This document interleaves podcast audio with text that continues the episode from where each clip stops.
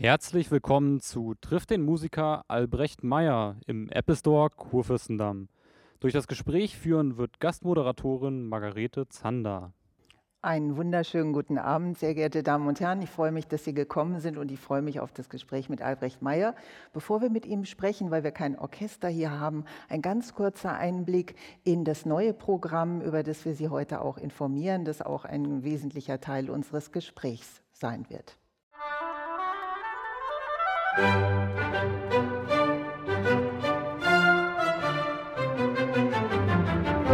Der Titel Lost and Found bezieht sich natürlich auf die Stücke auf diesem Album. Stücke von Komponisten wie Hoffmeister, Cogelou, Lebrun, Fiala.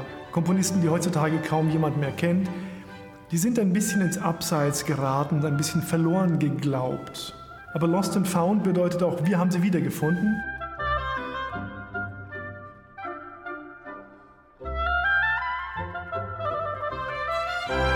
Dachte mir irgendwann mal, es muss ja in der klassischen Periode, in der sogenannten Klassik, noch mehr Oboen-Konzerte geben. Und das hat dazu geführt, dass ich äh, mich auf eine Reise begeben habe durch viele Länder. Auch im Internet habe ich mich in vielen Ländern bewegt.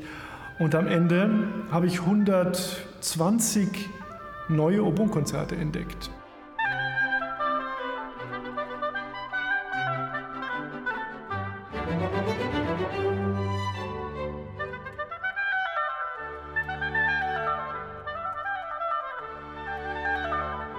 Von so vielen Konzerten, die da in dieser Zeit entstanden sind, Ende des 18. Jahrhunderts, es gibt wirklich eine, eine Fülle, eine Unzahl von Oboen-Konzerten, wollte ich schon die vier Stücke sozusagen wieder äh, zum Leben erwecken, wo ich das Gefühl hatte, die haben es von nun an wieder leicht auf dem Markt. Zu bestehen neben Schubert, Beethoven, Mozart und so weiter.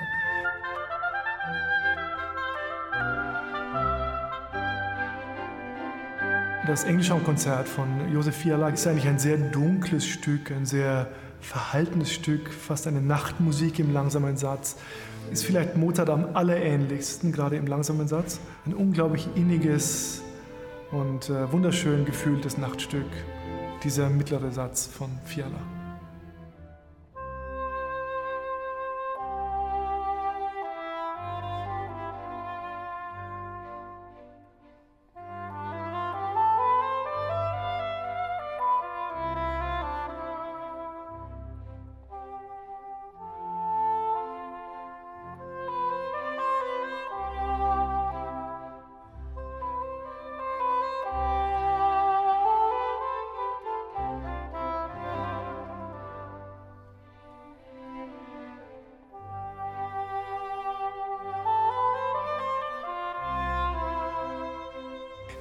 Natürlich bei diesem Album war am Anfang eine Alternative für das Oboen-Konzert von Wolfgang Amadeus Mozart zu finden. So fing die Reise an. Am Ende der Reise, muss ich sagen, habe ich das Gefühl, dass sie überhaupt keine Alternative sind dazu, sondern teilweise weit darüber hinausgehen.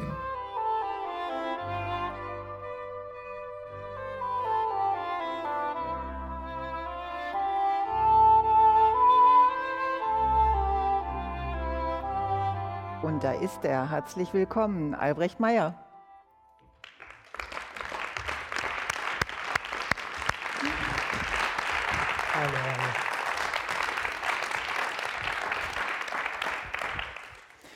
Meine Damen und Herren, normalerweise sieht man sich als Journalist auch, wenn man sich schon etwas länger kennt. Aber Albrecht und ich, wir kennen uns schon so lange, dass es uns wirklich sehr komisch vorkommen würde, Käme. wenn wir jetzt käme.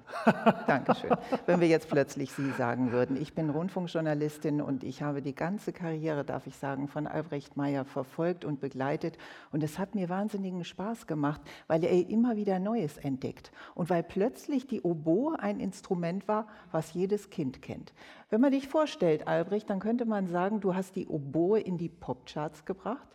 Du bist Berliner Philharmoniker und jedes Kind, was heute ein Instrument lernt, überlegt sich auch, ob es nicht vielleicht Oboe lernt. Und das war zu meiner Zeit, als ich Kind war, absolut nicht so. Wie war das denn, als du Kind warst? Warum hast du die Oboe gewählt? Ähm, du hast ganz bestimmt recht. Äh, als ich selber Kind war, war das ein Nischeninstrument, komplett ein Nischeninstrument. Da hat, hat man gesagt, naja, Oboe braucht man ja nicht nur zwei fürs Orchester und dann vielleicht zwei, die so ein bisschen die eben nicht Klarinette oder Saxophon oder Geige und Klavier spielen, der sieht ein bisschen komisch aus, den könnte man fragen. Und ähm, tatsächlich war es so, als ich so zehn war und aufs musikalische, aufs musische Gymnasium wollte, musikalische Schule quasi, äh, die aber auch ganz umfassend war mit Künsten und mit Malerei und Theater und so weiter. Äh, da hieß es, man braucht händeringend Oboisten, Oboenspieler. Niemand wollte damals Oboe spielen. Man hat gesagt, ja, Oboisten, die werden ja verrückt, äh, spätestens mit 45, das habe ich schon hinter mir. Ja, über diesen Druck im Kopf, ja, über Genau. diesen Blasdruck. Man hat gesagt, die müssen so viel Druck im Kopf erzeugen, dass die wirklich physisch verrückt werden. Genau, bin ich auch geworden, aber das Schöne ist, ähm, man selber spürt es dann nicht mehr so. ähm, und das Weitere, also die sterben früh, Oboisten äh, werden verrückt und kriegen eine Glatze. Also ich würde sagen, habe ich alles drei noch vor mir, aber meine drei Professoren sind alle über 75, spielen alle drei noch äh, sehr gut, äh, haben alle drei noch Haare, nee, einer nicht, aber zwei davon haben noch kräftige Haare, also steht mir noch alles offen. Ich bin dir sehr gerne auf deinen Reisen gefolgt. Ob du nach Venedig gefahren bist musikalisch oder uns Paris gezeigt hast musikalisch mit der Oboe oder die Schilflieder. Es gab wirklich sehr viel zu entdecken. Aber diesmal hast du mich wirklich geschockt. Ich habe die CD in die Hand genommen, Lost and Found, und dann lese ich, denn es muss nicht immer Mozart sein. Da dachte ich, was ist jetzt in ihn gefahren? Das ist natürlich ein, ein bisschen so ein Schlagwort, ne? denn es muss nicht immer Mozart sein. Ähm, das ist so ein bisschen so ein Seitenhieb auf die Musiktheoretiker und Musikjournalisten unserer Tage. Ähm, Danke. äh, Das musste sein. Ein bisschen provozieren in unserem Zeitalter ist ja notwendig, damit man ein bisschen aufgerüttelt wird. Äh, Mozart ist und bleibt für mich ganz besonders neben Johann Sebastian Bach und neben Ludwig van Beethoven die drei Originalgenies in meinem Leben, die drei musikalischen Originalgenies. Und alle drei neben äh, sind quasi unerreicht, sind drei Säulen äh, im Universum und ähm, im Olymp der Musik unerreicht, werden immer unerreicht, unerreicht bleiben. Und denken Sie an Beethoven. Zu Beethovens Zeit, ich glaube, alle, die mit und um Beethoven gelebt haben und versucht haben, Musik zu komponieren, sind schier verzweifelt. Die haben gesagt, das ist ja eine Katastrophe. Wie soll ich diesen Übervater jemals erreichen? Bei Johann Sebastian Bach, nur als kleines Beispiel, war es ganz anders.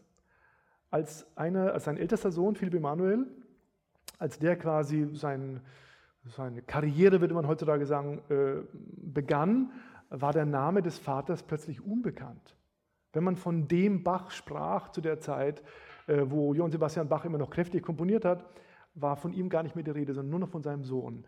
Und ähm, bei Mozart auch, würde ich sagen, gab es doch sehr, sehr viele, die mit mehr Verbindungen, die ein bisschen weniger asozial waren, wie Wolfgang Amadeus, äh, mehr für sogenannte Vernetzung gesorgt haben, die sich mehr den äh, höheren Mächten wie dem Erzbischof und so weiter angedient, angebiedert haben, die waren oft viel erfolgreicher.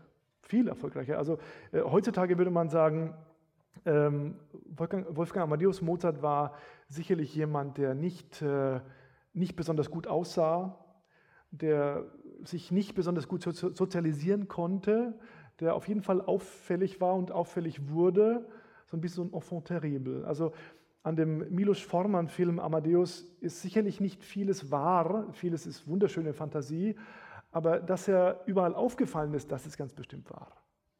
Aber eigentlich bist du auch auf ein paar Musikwissenschaftler reingefallen, die dir gesagt haben, du, da gibt es noch ein Mozart-Konzert und da konntest du nicht widerstehen und bist dahin gefahren. Was war das für eine Geschichte?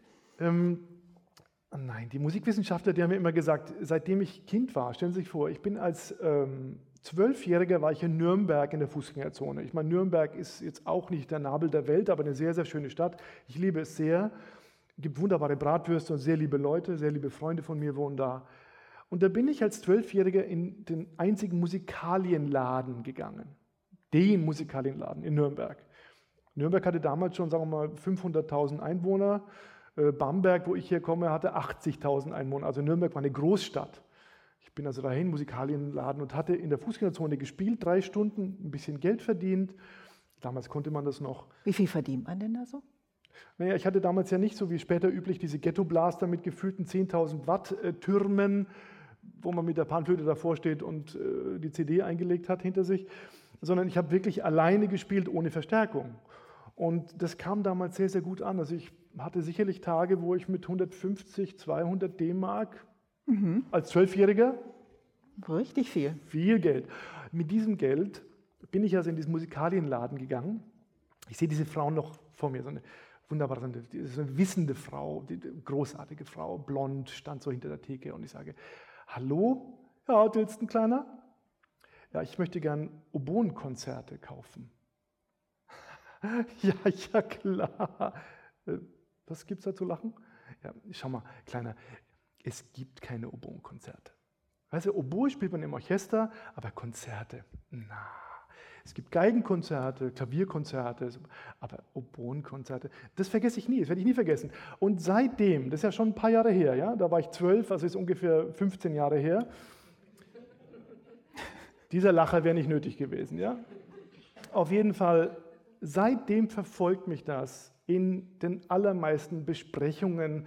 Je musiktheoretischer die wurden, desto mehr Leute haben sie dann mit Vehemenz und im Brust und der Überzeugung gesagt, naja, also Oboenkonzerte gibt es ja sehr wenige, sehr wenige. Und man kennt ja Mozart Oboenkonzert, Richard Strauss Oboenkonzert und dann gibt es ja noch diese Bach-Bearbeitung, die ursprünglich natürlich original für zwei Cembali ist, das spielt man auch noch. Das habe ich mir mein ganzes Leben lang angehört und immer wieder haben sie dann gesagt, deswegen mache ich Bearbeitungen.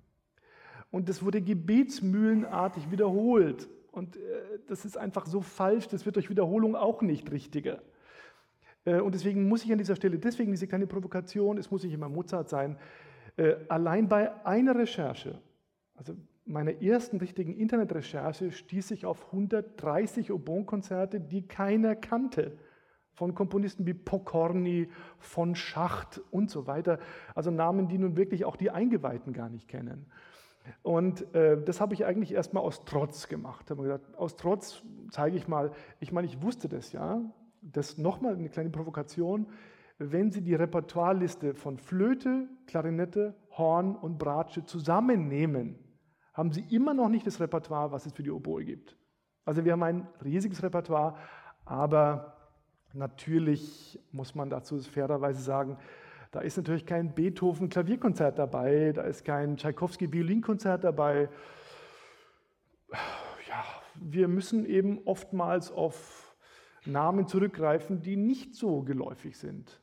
Aber man fährt kilometerweise und lässt sich von den Musikwissenschaftlern, jetzt möchte ich doch die Geschichte gerne nochmal hören, verlocken, wenn die sagen, du, da liegt noch ein Mozart-Oboen-Konzert irgendwo.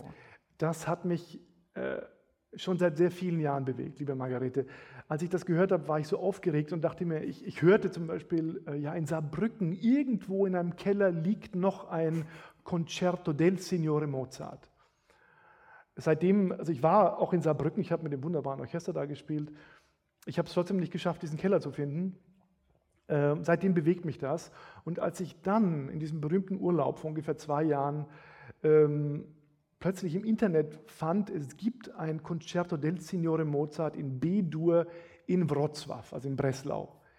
Da habe ich gewusst, okay, das ist doch ein Projekt, was ich machen möchte.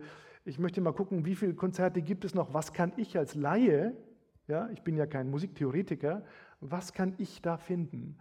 Ich habe dieses Mozart-Konzert gefunden sah unglaublich schön aus, ja, diese, dieser Stich, diese, fantastisch, diese Handschrift und draußen so schön gemalt und ich öffnete es und, und schon dieses Öffnen war, ich war so aufgeregt, dachte mir, ich komme jetzt wirklich in die Geschichte, in die Musikgeschichte werde ich aufgenommen, weil ich ein neues Stück von Mozart finde, was man bisher nicht kennt. Tja, vielleicht war es sogar von einem Herrn Mozart dieses Konzert, aber vielleicht von einem Hans-Peter Mozart, aber nicht von Wolfgang Amadeus und nicht mal von Franz Xaver, einem seiner Söhne. Also den Laien, den lassen wir jetzt mal dahingestellt, der dann diese Oboenkonzerte ansieht. Auf jeden Fall hast du auf diesem Weg sehr, sehr viele Oboenkonzerte für dich entdeckt mhm. und dann darüber nachgedacht, wie du sie aufnehmen könntest. Mhm. Kammerakademie Potsdam und dann hast du gedacht, um Gottes Willen, dann wird es ganz gruselig, weil irgendein Dirigent sich einmischt. Also dirigiere ich doch mal selber. Ja, du, du sprichst es ein bisschen drastischer aus, als ich es sagen würde, aber das hat vielleicht was davon, ja. Man darf nicht vergessen, als Solist muss man, gibt es ja zwei Möglichkeiten, wenn man mit einem Dirigenten und einem Orchester arbeitet. Äh, ich sage nur mal ein Beispiel. Ich hatte das Glück, mit äh, dem Maestro Thielemann arbeiten zu dürfen. Dann sage ich, okay, lieber Christian, Sag mir, wie du dir das Strauß-Konzert vorstellst und ich versuche, deinen Ansprüchen Genüge zu äh, leisten. Ähm, ich möchte gerne von deiner Erfahrung, deiner Vorstellung profitieren. Das, diese Möglichkeit gibt es. Das ist etwas Wunderbares. Darauf würde ich nie verzichten wollen. Oder es gibt natürlich auch Dirigenten, wo man sagt, ich stehe da vorne, ich mache die Augen zu und versuche möglichst wenig hinzuschauen. Das ist die Alternative. Das gibt es auch. Ähm, wenn jemand, so wie sage ich mal, noch jemand Fantastisches wie Zubin Mehta, wenn man das Glück hat, mit ihm arbeiten zu dürfen, er ist jemand, der sich einfach in seiner unglaublichen Grandezza versucht einzuhören auf diese Person, die neben ihm versucht zu spielen oder zu singen. Und etwas Besseres kann man nicht haben. Ja, man kann sich auf ihn verlassen. Er ist äh, in dieser Bescheidenheit, die ihm immanent ist, ist er immer allgegenwärtig und hilft einem.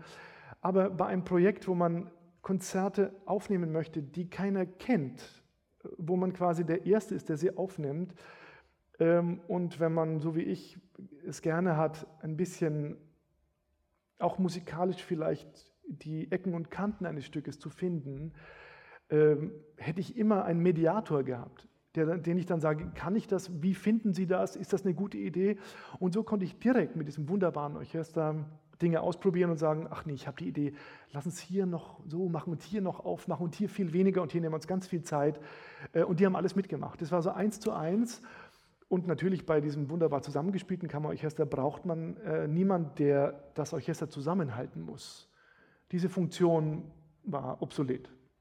Ich muss sagen, als ich die CD dann eingelegt habe und die ersten 30 Sekunden gehört habe, da war ich schon gleich verblüfft und fasziniert zugleich. Ich bin Hanon Kur-Fan, hm. mache ich kein Geheimnis draus. Ich und ich dachte, jetzt möchte ich gerne hören, wie Albrecht das macht. Und es kommt gleich diese Mannheimer Rakete, ja. die früher zu Mannheimer Zeiten, das Mannheimer Orchester war ja ganz berühmt, die Leute im wahrsten Sinne des Wortes von den Hockern gerissen hat. Die sind aufgestanden. Hm. Einige sind ja auch bei Opern in Ohnmacht gefallen. Also es hatte was ganz Körperliches. Diese Mannheimer Rakete war ganz ganz bekannt dafür, dass man hörte, aha, jetzt ist Kartenspiel zu Ende und Trinken ist zu Ende, jetzt passiert hier Musik und ich werde wirklich im wahrsten Sinne des Wortes vom Stuhl gerissen. Das hat mich so begeistert, ohne Oboe, ja. Wie hast du das gemacht? Ähm, dazu muss ich sagen, ich bin natürlich auch einer der größten Fans von, von äh, Maestro Arno Kur, mit dem ich das Glück hatte, die letzten 23 Jahre arbeiten zu dürfen. Er kam ja öfters also regelmäßig zu uns und ähm, ich habe auch als Solist mit ihm gearbeitet und Aufnahmen mit ihm gemacht. Also ich er hat mich eigentlich mein ganzes Leben fasziniert. Ähm, ich glaube, es gibt wahrscheinlich keinen Musiker, der nicht zugeben müsste, dass er von ihm fasziniert ist, weil er sich eine Freiheit genommen hat und immer noch nimmt, auch in fortgeschrittenem Alter, die uns Musiker oft erstarren lässt vor, vor Erschrecken und äh, dann später auch vor Ungläubigkeit, wie man sich so etwas trauen kann und später die Faszination, die von ihm ausgeht.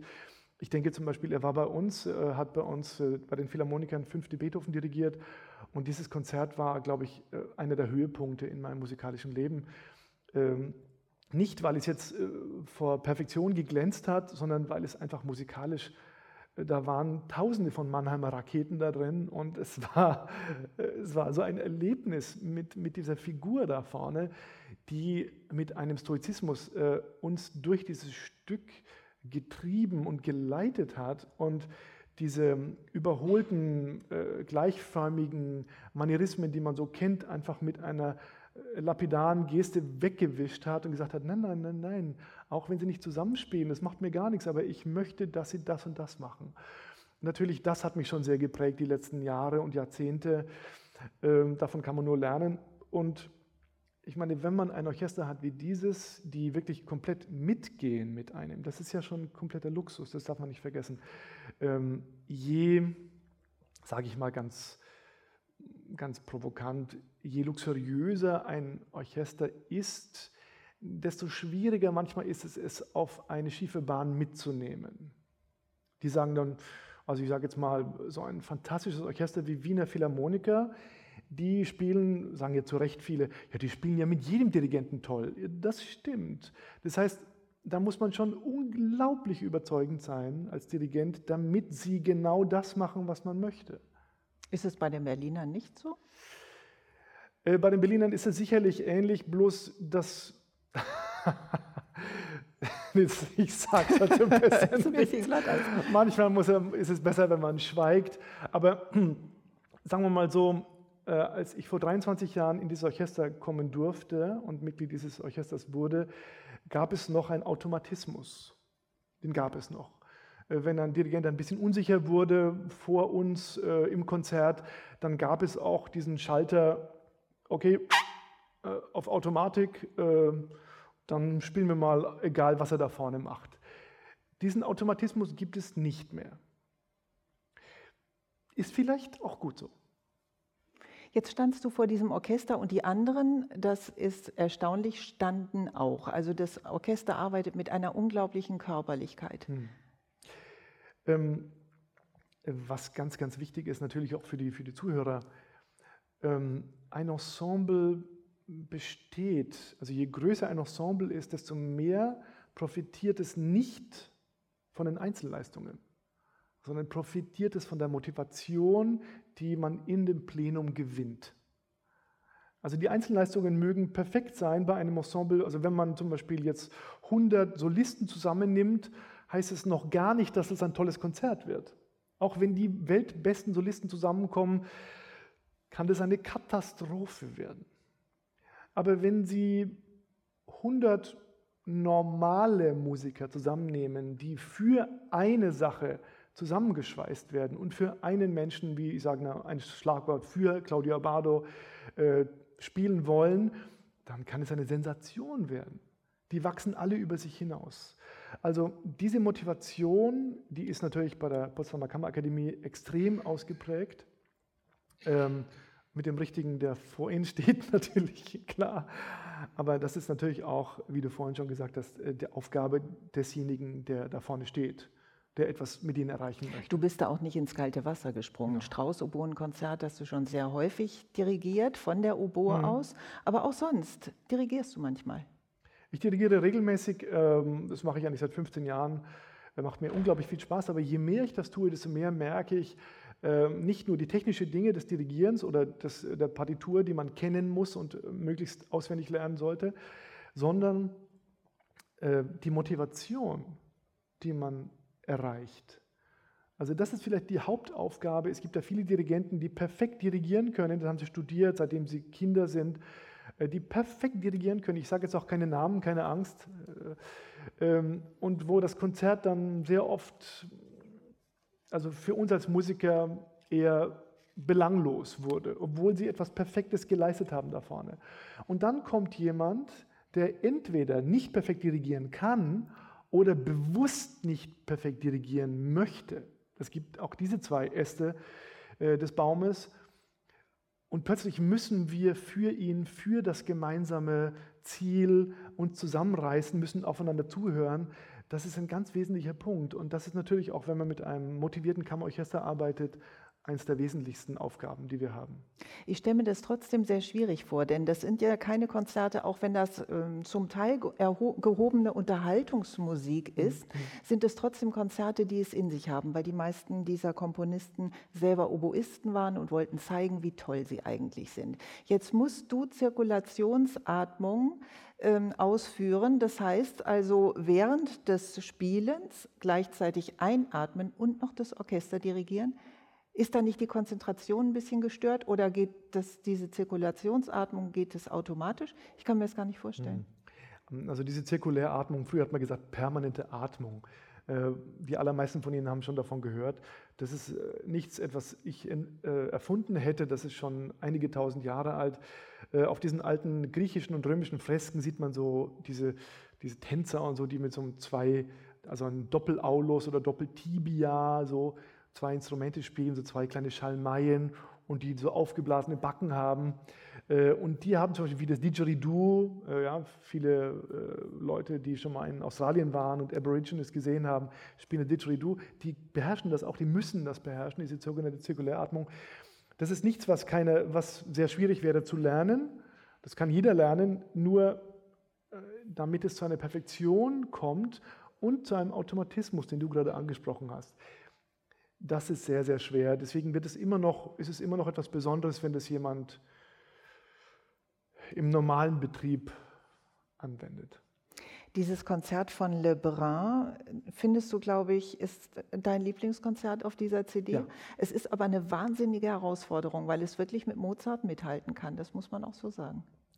Ähm, also wir haben ja schon mal darüber gesprochen, liebe Margarete, ähm, das Schlagwort, was auch auf der CD zu finden ist, es muss nicht immer Mozart sein, heißt natürlich nicht, dass ich jetzt glaube, ich habe Stücke gefunden, die mit einem D-Moll-Klavierkonzert von Wolfgang Amadeus Mozart mithalten können. Ähm, ich möchte da schon, also schon ähm, vorsichtig und bescheiden sein. Aber es ging ja auch nicht darum, dass ich die tollsten Stücke wie Prager Symphonie oder ähm, Mozart Requiem, dass ich jetzt das versuche zu übertreffen mit Komponisten, die bisher noch keiner gehört hat. Sondern ich wollte Alternativen zu dem Mozart-Oboen-Konzert finden, ähm, wo jeder Oboist, jeder normale Oboist, ähm, wenn er gefragt wird von einem Kammerorchester oder seinem eigenen Orchester, gefragt wird, äh, ein Solokonzert zu spielen, dann wird man zu 99 Prozent gefragt, spiel doch das Mozart-Konzert. Und äh, wenn ich mit meiner hoch und höchst geschätzten Kollegin Sabine Meyer äh, sprechen kann. Sie hat irgendwann gesagt, nachdem ich das 150. Mozart-Klarinettenkonzert gespielt habe, hatte ich so die Schnauze voll. Und es wird ja nicht leichter, sondern es wird immer schwieriger, wenn man so oft gespielt hat. Man möchte immer etwas Neues, man möchte immer besser spielen. Und glauben Sie mir, auch wenn man so toll spielt wie Sabine, irgendwann hat man es mal unglaublich gut gespielt, dann kann man es nicht noch besser spielen. Also es ist für uns Musiker, die regelmäßig als Solisten auf der Bühne stehen, eine große Entspannung, wenn man etwas anderes spielen darf. Und äh, das war ja der Hintergrund auch für dieses Album. Ähm, dieses Le Brun au Bon Konzert, das ist ja eines von 15 ihm zugeschriebenen Konzerte, aber sicherlich das tiefste, das weitreichendste und das raffinierteste von diesen 15 nach meiner Einschätzung. Und das geht, würde ich sagen, auch musikalisch über das Mozart-Oboen-Konzert hinaus. Ob es besser ist oder schlechter, das möchte ich gar nicht beurteilen. Es geht nur noch einen Schritt weiter äh, in eine Richtung, die vielleicht die Violinkonzerte oder die Klavierkonzerte gehen. Ja, das mag daran liegen, dass Lebrun die Oboe so gut kannte. Sein Vater war Oboist im Mannheimer Orchester. Mhm. Und das muss ich sagen, je mehr man sich mit diesen Komponisten beschäftigt, umso erstaunter ist man eigentlich, dass die nicht so berühmt sind. Nicht so wie Mozart, aber dass die wirklich in Vergessenheit geraten waren. Zum Beispiel auch Josef Fiala. Mhm. Ein wunderbares Konzert für Englischhorn. Mhm. Die meisten wissen, dass das Englischhorn, die Leute, die hier sitzen, denke ich mal, kein Horn ist, sondern eine andere Form der Oboe, mhm, die genau. einfacher zu spielen ist? Kann man das so sagen? Ähm, also ich ganz grob gesehen, alles was größer ist in den Blasinstrumenten ist leichter zu spielen. Eine Piccolo-Trompete braucht viel mehr Druck und ist viel kitzlicher und riskanter zu spielen als eine Tuba. Das weiß jeder, der eine Blaskapelle gehört hat. Eine Piccolo-Flöte ist viel kitzlicher zu spielen als eine Altflöte.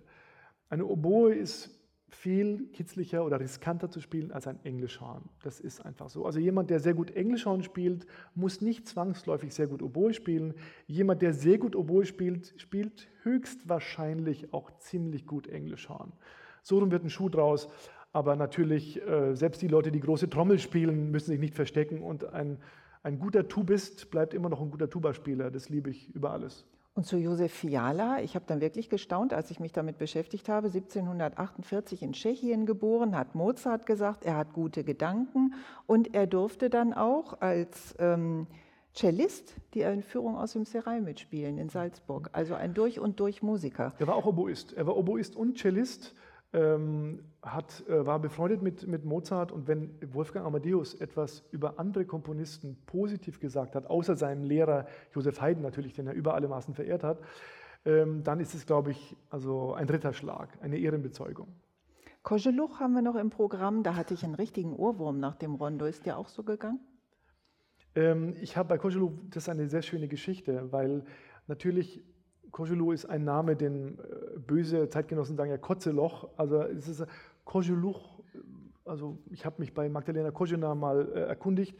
Kogeluch, ähm, ein Name, der uns nicht so leicht von den Lippen geht, ist äh, natürlich in, im heutigen, in der heutigen Zeit ein vollkommen unbekannter. Und als ich diese Partitur in, in Wrocław, in Breslau aufschlug und äh, die Introduktion gesehen habe und vor meinem inneren Ohr das also mir vorgesungen habe, war ich sofort begeistert. Einfach unglaublich schön. Und es hat mich erinnert, an ein Mozart-Fragment. Mozart hat nämlich natürlich mehrere Konzerte für Oboe geschrieben. Es existiert nur noch eins, aber eben eins in F-Dur als Fragment. Und das ist da da da di da da pa pam pam pa da di da dum. Das ist dieses Mozart-Fragment. Und der Koschelu geht ganz, ganz ähnlich.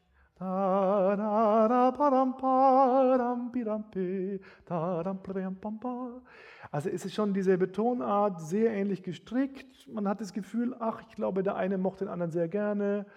Also es ist schon, man hat gegenseitig ähm, von sich profitiert und sich mal zugehört. Und über ähm, Plagiate hat man ja nicht gesprochen in dieser Zeit. Ähm, auch später nicht. Plagiat ist etwas, was, glaube ich, in Deutschland die letzten zwei Jahre diskutiert wurde, aber das ist international völlig uninteressant. Also denken Sie an, an äh, Picasso und Matisse, die haben sich gegenseitig dieselben Bilder nachgemalt und waren, haben sich auf die Schenkel geschlagen vor Vergnügen, fanden sie super. Denken Sie an Josef Haydn, der hat sich gefreut, dass ähm, gefühlte 25 andere Komponisten seinen Namen auf ihre Partituren geschrieben haben. Ja, Denken Sie an äh, Johann Sebastian Bach. Er hat die Partituren von Marcello und äh, Vivaldi aus Venedig kommen lassen und ganz rotzfrech Johann Sebastian Bach drüber geschrieben. Das hat ihm gar nichts ausgemacht, den anderen Zeitgenossen auch nicht. Also insofern mit Doktorarbeiten ist es vielleicht ein bisschen anders, aber okay. Bevor ich unser Gespräch ins Publikum hin öffne und Sie gleich auch gerne Fragen stellen dürfen, noch eine Frage zu deinem Instrument. Hm. Du hast ja die Oboe weiterentwickelt. Es war zu allen Zeiten so, dass die Virtuosen, die Instrumentenbauer inspiriert haben und gesagt, nee, wenn ich das so und so spielen möchte, dann hm. brauche ich die und die Klappe noch oder die und die Feinheiten noch. Das hm. hast du auch gemacht und eine eigene Oboe entwickelt. Spielst du auf der? Ähm, ich ich spiele auf der, erstmal um die Frage ganz lapidar zu beantworten. Ähm, es gibt ein Albrecht Meyer Modell, was ich mit Ludwig Frank, äh, meinem lieben Freund hier in Berlin, entwickelt habe die letzten sechs Jahre. Aber ich muss nur eine kleine Korrektur anführen. Das ist nichts, was jetzt, was ich mir auf meine Brust heften kann als Verdienst. Natürlich hat jeder schon versucht, in, in der Musikgeschichte ein Instrument für sich zu entwickeln. Denken wir an Ludwig van Beethoven. Er hat jede äh, freie Stunde genutzt, um einen noch besseren, einen noch größeren Flügel zu kriegen und hat immer die neuesten Stücke, die neuesten Sonaten oder neueste Konzert für den neuesten Kielflügel, für das neueste Hammerklavier, für den neuesten Playel-Flügel geschrieben immer mit ein bisschen größerem Umfang, größere Tessitura, noch bessere Akustik, noch Eine andere Mechanik Rahmen. vor allen Dingen, ne? Mechanik. damit er schneller spielen konnte, damit die Mechanik schneller zurückklappt. Absolut. Also insofern, äh, ich denke, dass die gesamte Musikgeschichte haben äh, Virtuosen und Komponisten daran gearbeitet, etwas Besseres zu kriegen. Das ist genau unser Problem in der Romantik gewesen. Genau das ist das Problem der Oboisten, weil ähm, die Instrumentenbauer und die Oboisten haben immer gedrängt, ja, wir wollen ja noch mehr, wir wollen noch schneller spielen, wir wollen noch mehr in die Flötenregion vordringen, äh, wir wollen noch virtuoser sein. Und plötzlich hatten sie ein Instrument entwickelt, was so kitzlig und so delikat geworden ist. Also der Vorgänger der äh, jetzigen Wiener Oboe, sage ich mal ganz lapidar, der Vorgänger der jetzigen Wiener Oboe, ist so kitzlig geworden, dass darüber Richard Strauss nur geschrieben hat, naja, also die Oboe ist in der Tiefe hart und patzig und in der Höhe dünn und schneidend.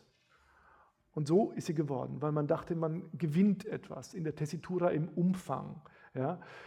Ähm, und dann haben solche Leute wie Brahms, Schumann, äh, Mendelssohn und so zwar die Oboe noch ähm, im Orchester verwendet, aber als Soloinstrument, hm, nee. Und selbst äh, die berühmten Romanzen, Opus 94 von Robert Schumann, hat Robert Schumann wahrscheinlich nie auf Oboe gehört, es wahrscheinlich nie gehört auf Oboe, sondern auf Geige, weil zu dieser Zeit um 1849 gab es keinen Oboisten, der das vernünftig spielen konnte. Also man hat sich in eine Fehlentwicklung begeben und hat das Instrument so weit entwickelt, dass man gesagt hat, das kann man eigentlich kaum mehr spielen. Und im Gegensatz zur Klarinette, die Klarinette, wenn jemand gut, äh, ein Klarinettist, der ein Instrument von 1720 spielt, ohne Klappen, sieht aus wie eine Blockflöte und spielt es gut, klingt es ehrlich gesagt vollkommen gleich wie eine gut gespielte moderne Klarinette. Es klingt also wirklich ein Ton, der zu 95 Prozent, je nach Spieler natürlich, sehr, sehr ähnlich ist.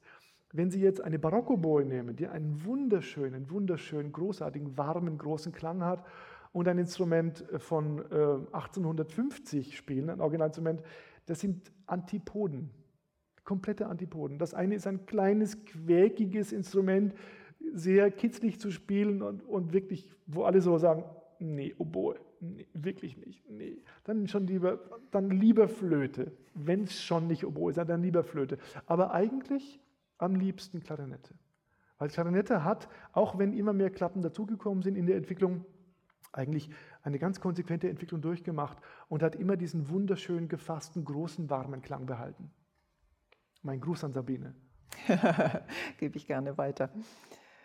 Meine Damen und Herren, Sie dürfen gerne Fragen stellen. Wer, bitte.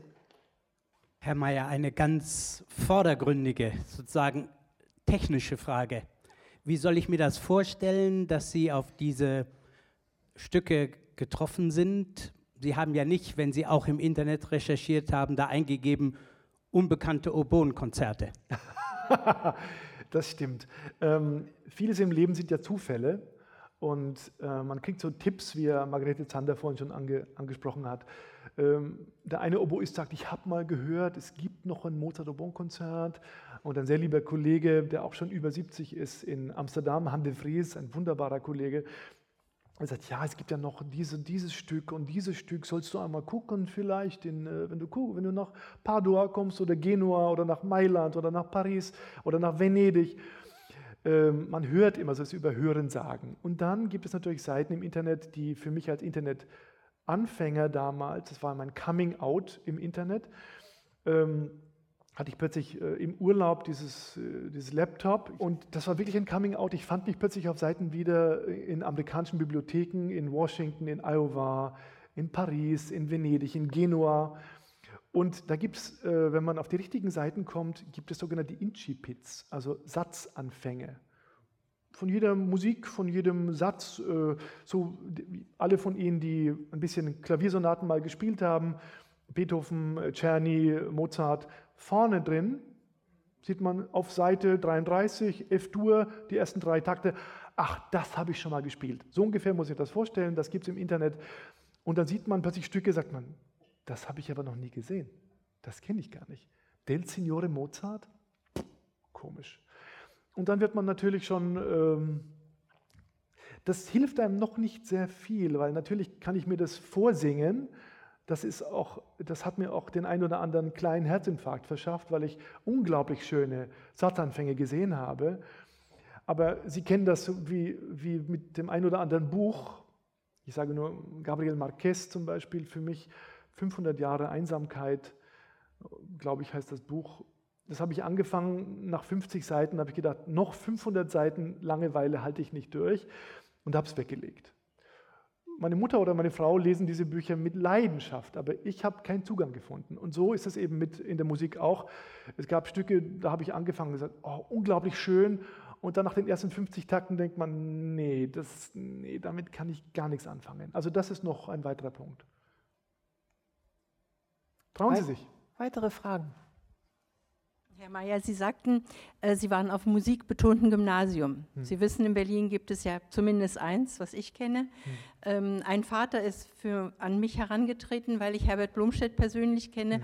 ob er ähm, einmal dort ähm, einen Unterricht macht, ein, eine Probe macht. Das hat er jetzt im Januar nicht geschafft. Haben Sie für so etwas Zeit? Denn zufällig der Vater war ein, der Vater eines Oboisten aus dem hm. Orchester. Wenn wir eine Terminabstimmung machen, bin ich sehr gerne bereit, das zu tun. Ähm, ich bin ein ganz, ganz großer Verehrer von Maestro Blomstedt, ist natürlich einer der wunderbarsten äh, Gestalten der Musikgeschichte und einer der großartigsten Musiker und Dirigenten, die ich kennenlernen durfte. Das wäre ein echter Gewinn gewesen, aber natürlich hat er ein... Das, also kann ich, nur, kann ich nur wünschen, dass er, dass er dafür Zeit findet. Er ist wirklich eine Bereicherung für jeden Musiker, der mit ihm arbeiten darf. Aber kommen Sie auf mich zu, wenn, wenn äh, sich da eine Gelegenheit ergibt. Ich habe auch einen sehr, sehr, sehr vollen Zeitplan, aber vielleicht schaffe ich es. Und es gibt eine wunderbare CD, die sehr viele kommen. Also ganz viele Kinder kommen nach Konzerten mit Albrecht Meyer zu ihm und lassen sich die CD signieren, auf der er über die Oboe spricht. Erzähl doch mal von dem Programm. Ähm, man muss dazu sagen, du hast vorhin schon gesprochen, viele Kinder haben jetzt angefangen, Oboe zu lernen. Ähm, ich hab, war einmal komplett fasziniert. Ich hatte ein Abendessen mit Lang Lang, den Sie alle kennen. Und äh, ich glaube, ich kann sagen, wir sind befreundet seit vielen Jahren. Ähm, und er sagte mir ganz, ich habe gesagt, Mensch, ich war in China, in zehn Städten bin ich rumgereist, ich sah überall an den Autobahnraststätten und so riesige Plakatwände mit seinem Bild oder an Flughäfen. Wahnsinn. Also bei uns kommt vielleicht, ich weiß gar nicht, Harrison Ford oder Brad Pitt ist zu sehen, ja, in, diesem, in dieser Größe oder Heidi Klum vielleicht, weiß ich nicht. So. Und äh, ich möchte niemand zu nahe treten, also alles sehr schöne und tolle Menschen.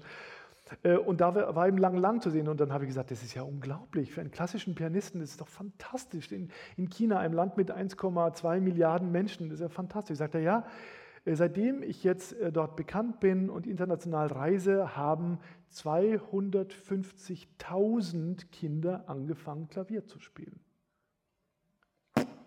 Habe ich gesagt, wenn die alle auf den Markt drängen, wird es eng für dich. Und bei mir ist es jetzt so, ich will mich natürlich auf keinen Fall mit Lang Lang vergleichen, ich bin dagegen ein kleines Licht, aber es kommen sehr, sehr viele kleine Kinder nach den Konzerten zu mir, vor allem kleine Mädchen, und sagen, ja, ich finde das mhm. toll, ich finde das toll.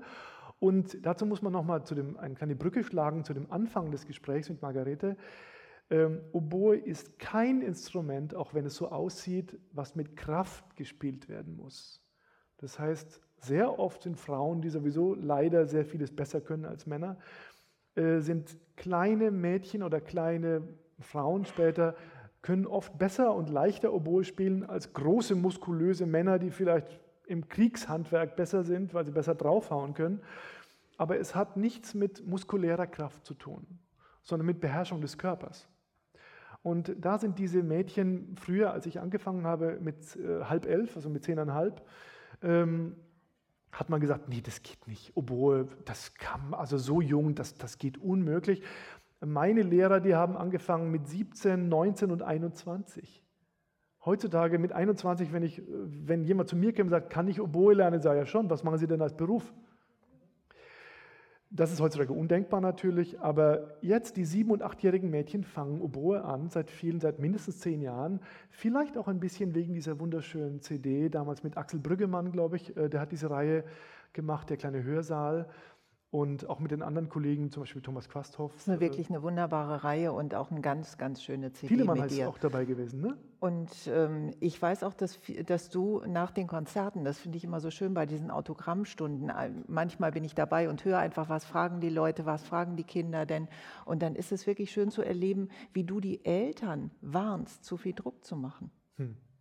Das ist, äh, ich habe ein Beispiel. Ich habe eine wir sprechen ja so viel über Hochbegabungen, ja, oder Höchstbegabungen oder, oder Savants, Savant und, und, und jemand, ja, mein Kind ist ja hochbegabt. Sag ich, ja, was kann es denn? Es kann schon Chinesisch. Toll. Wie alt ist das Kind denn? Ist, äh, fünf. Und wo kommt es her? Hier in Deutschland. Das ist Deutsch. Es kann Chinesisch. Was kann es denn? Ja, es kann guten Morgen und guten Abend sagen. Okay, dann sage ich, das ist noch keine Hochbegabung. Oder andere Eltern kommen zu mir und sagen, mein vierjähriges Kind kann einen Chopin-Walzer spielen. Sage ich, ja, okay, das ist toll, finde ich auch super, ist noch keine Hochbegabung. Wir werfen mit diesem Begriff Hochbegabung unglaublich herum. Das ist so in den Medien so, so ein tolles, das ist so was, wo man sich dann festhalten kann. So Deutschland sucht den Superstar. Der Mann spielt am tollsten die Mundharmonika. Wahnsinn. Da kann man sich drüber streiten, ob das jetzt eine Hochbegabung ist, aber ist was Schönes, Mundharmonika. Ja? Aber Hochbegabung ist etwas, was uns, äh, uns Musikern ähm, und auch meinen hochgeschätzten Kollegen sehr, sehr, sehr, sehr selten begegnet. Ähm, vielleicht nie. Ja? Also eine Hochbegabung, die uns fasziniert. Ähm, Steve Jobs. ja. Ja, eine Hochbegabung. Ja. Der hat eine ganze, die Menschheit verändert. Eine Plattform geschaffen, die, die uns alle äh, vollkommen unsere Gesellschaft verändert hat. Äh, das sind Hochbegabungen, aber die gibt es eben leider nur im, im Promillbereich der Bevölkerung.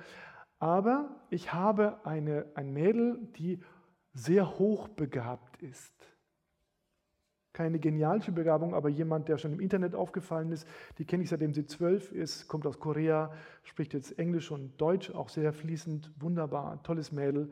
Und da habe ich von Anfang an gepredigt, denn bei den Eltern, haltet euch zurück. Weil immer wieder sagt, ja, und jetzt ist er im Fernsehen, jetzt ist er internationaler Wettbewerb und jetzt ist er hier. Und ich sage, jetzt ist so ein junges Mädel. Ich habe so viele vermeintliche Hochbegabungen kommen und gehen sehen. Die hatten dann größte Probleme später im Leben, mit 16, 17, so im Teenageralter, wo sie anfangen darüber nachzudenken, wie geht denn das überhaupt? Was mache ich denn da auf der Bühne? Denken Sie an Menuhin, an der wunderbarsten Musiker, die wir kennenlernen durften. Äh, der irgendwann angefangen hat, darüber nachzudenken, wie geht denn das eigentlich, was ich mache? Und dann war seine Karriere Gott sei Dank nicht zu Ende, aber das faszinierende Spiel war zu Ende. Er hat dann einfach später als diese unglaubliche Figur, diese unglaubliche beeinflussende Figur in der Musikgeschichte weiter agiert und äh, Generationen beeinflusst. Aber dieses verblüffende Genie, was er dann mit 12, 13, 14 hatte, war dann zu Ende, weil er darüber nachgedacht hat. Und deswegen, da warne ich mir davor. Also Kinder sollte man immer spielerisch machen lassen. Und irgendwann setzt dann der Verstand ein mit 15, 16, 17. Bei Jungs ein bisschen später, bei Mädchen ein bisschen früher. Und dann kommt dieser, ganz, äh, dieser Moment, wo es sich entscheidet. Wunderbar. Ich finde das sehr gut, wie du die Verantwortung übernimmst dann auch. Ich, ich versuche es, also das natürlich, ich werde sie begleiten, dieses Mädel, Yon Su, sie lebt jetzt in Köln, gerade ist sie Jungstudentin an der Hochschule. Ähm, ganz, ganz wunderbare kleine Oboistin, wunderschöne Persönlichkeit. Ähm, aber ich, ich, ich dämpfe immer und sage, ja, hab Spaß, geh lieber raus mit deinen Freundinnen, geh ein Eis essen, geh, keine Ahnung, geh in, was macht man heutzutage? Ja? Geh raus, geh ins Kino. Hm? Mhm. Das, ist, äh, das schafft mehr Selbstverständnis, weil sie ist natürlich und sie ist normal. Und das ist ja viele der Personen, die wir jetzt kennen als, als Stars auf der Bühne, haben ja keineswegs eine normale Kindheit hinter sich gebracht. Die allerwenigsten, die sie kennen, ich darf jetzt natürlich keine Namen nennen, aber die, die wirklichen Sterne am, am Musikhimmel, die allermeisten, die ich kenne, die sie alle schätzen und lieben, haben keine normale Kindheit hinter sich gebracht. Die waren schon immer ein bisschen auffällig. Und ähm, ich habe jetzt von Robin Williams gestern ein sehr, sehr schönes äh, Zitat gehört. Er hat gesagt, ja, vielleicht war meine grauenhafte Kindheit dafür verantwortlich, dass ich so geworden bin, wie ich geworden bin. Vielleicht wäre ich Bäcker geworden oder, oder Automechaniker, aber dadurch, dass ich mich so alleingelassen gefühlt habe, so unverstanden und äh, mich so wenig sozialisieren konnte, dieses Unvermögen, so zu sein wie die anderen, dass alle gesagt haben, ach, was für ein nettes Kind. Ja? Das haben sie über meinen Bruder immer gesagt. Was für ein hübscher Junge. Und, und der Bruder, du hast ja noch einen Bruder, aber du bist so ein hübscher Junge und so, so, so nett. Und, und äh, wenn ich sage, mach das, machst du es auch. Und, und wenn ich sage, isst das, isst du es auch. Du bist so anders als der, der, der Bruder von dir. Der war ich. Ja, also ich bin sicherlich auch diesen Weg gegangen und meine Eltern sind gar nicht schuld daran. Ja, also wenn ich derjenige gewesen wäre, der, wo alle gesagt haben, ach, der ist so nett, den nehmen, nehmen wir uns mit nach Hause. Sie kennen das alle. Die, jeder der mhm. Kinder sagt, lad ihn doch mal zu Hause zu uns ein, ja, zum Kindergeburtstag. Ja, lad ihn doch mal. Der ist ja so nett und die ist ja so hübsch und die ist ja so freundlich. Lad ihn mal ein.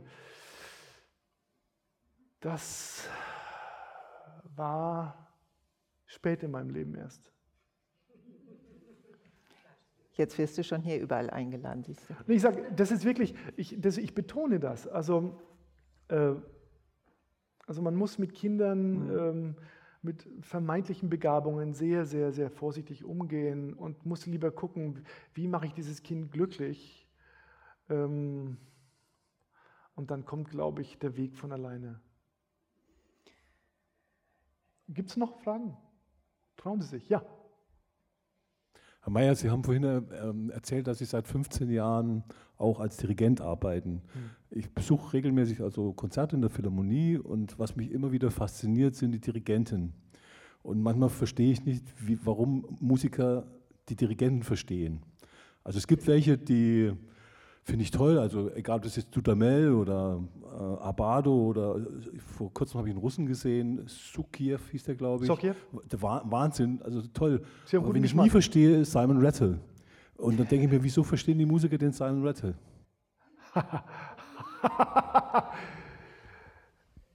Tolle Frage, sehr, sehr gute Frage. Also ich verstehe Simon Rattle Gott sei Dank sehr gut. Ähm, wie heißt es so schön? Man muss meinen Chef einfach gerne haben, sonst schmeißt er einen raus. Ähm, das war wirklich ein Witz. Er ist, er ist ein wunderbarer, wunderbarer äh, Chefdirigent, äh, der sehr, sehr äh, political correct ist. Ja? Ähm, mir geht es oft genauso. Mir geht es oft genauso, aber nicht von der Perspektive des Musikers aus, sondern von der Perspektive des Hörers aus. Ähm, ich sehe manchmal Dirigenten äh, von hinten und frage mich, wer soll denn danach spielen? Das ist doch, sehr oft kommt diese Frage, habe ich mich auch früher gefragt, was machen die da vorne eigentlich? Ja? Ich meine, wofür werden die so teuer bezahlt? Das kann doch jeder. Ich meine, so ein Orchester wie die Philharmoniker in Wien oder Berlin oder, oder in München, die spielen doch mal wirklich mal von alleine. Äh, das, hat, das denken wahrscheinlich die allermeisten Hörer äh, zum einen oder anderen Mal. Das ist ganz verrückt. Es gibt dieses, ähm, es gibt Dinge, die, die wir, das sind so Dinge, die man erlernt. Ja? Ähm, es gibt Impulse, die man verstehen muss. Und ich kann mich gut erinnern, ich zitiere nochmal meine, meine wunderbare, nicht meine Schwester, sondern meine wunderbare Kollegin und Freundin Sabine Meyer, ähm, die, als wir zusammen bei Claudio Bardo in Luzern gespielt haben, in diesem wirklich wahrscheinlich damals meine Berliner Kollegen mögen mir verzeihen, weltbesten Orchester, ähm, zu, zu, diesen Tagen, wo Claudio da war in Luzern. Äh, die hat mich oft gefragt, Albrecht, ich saß ja hinter mir, also da, Albrecht, ich verstehe das nicht, hilf mir mal. Und natürlich mit meiner Erfahrung mit Claudio Abado konnte ich ihr ein bisschen helfen da. Aber natürlich muss man die Gesten und jemand wie Claudio Abado, so ein, ein, ein der besten Dirigenten, die ich jemals erleben durfte in meinem Leben, ähm, das ist natürlich schon ein Gottesgeschenk, mit ihm spielen zu dürfen. Das muss man auch erstmal lernen zu verstehen. Ja? Aber tatsächlich ist es so, dass man sich immer noch, auch egal wie lange ich diesen Job mache, manchmal von außen fragt, mein Gott, was hat das mit dem Stück zu tun, was er da macht? Ich denke nur, Sie alle kennen Mussorgsky, ja, Bilder einer Ausstellung. Da, da, da, di, da, da, di, di, da, di, do, da. Wie wir danach spielen konnten, weiß ich auch nicht. Wir haben danach gespielt. Und das war nicht der Bade und nicht Simon Rattle und nicht Zokiev. Aber ich sage nur, also das, das, es gibt, äh, ja, da gibt es Momente, wo man auch als Musiker zweifelt. Aber, ähm, das darf man nicht vergessen, über allem Witz, die guten Dirigenten und wir, die allermeisten, die zu uns kommen, sind wirklich, wirklich gut. Ganz toll. Die haben so einen großen Einfluss auf die Musik und je mehr wir uns auf den Einfluss, den sie haben, einlassen, desto mehr färben und formen sie diese Musik. Das ist etwas, was, äh, was die meisten Zuhörer kaum glauben können und ähm, zu Recht kaum glauben können, aber ich sage Ihnen, das ist so. Lost and Found, Albrecht. Ganz herzlichen Dank für dieses wunderbare Gespräch. Wir haben ganz Freude. viel gefunden, einen wunderbaren Musiker gefunden und ich habe ganz viel wunderbare Musik gefunden auf diesem Album und überhaupt mit dir. Herzlichen Dank. Danke, liebe Margarete.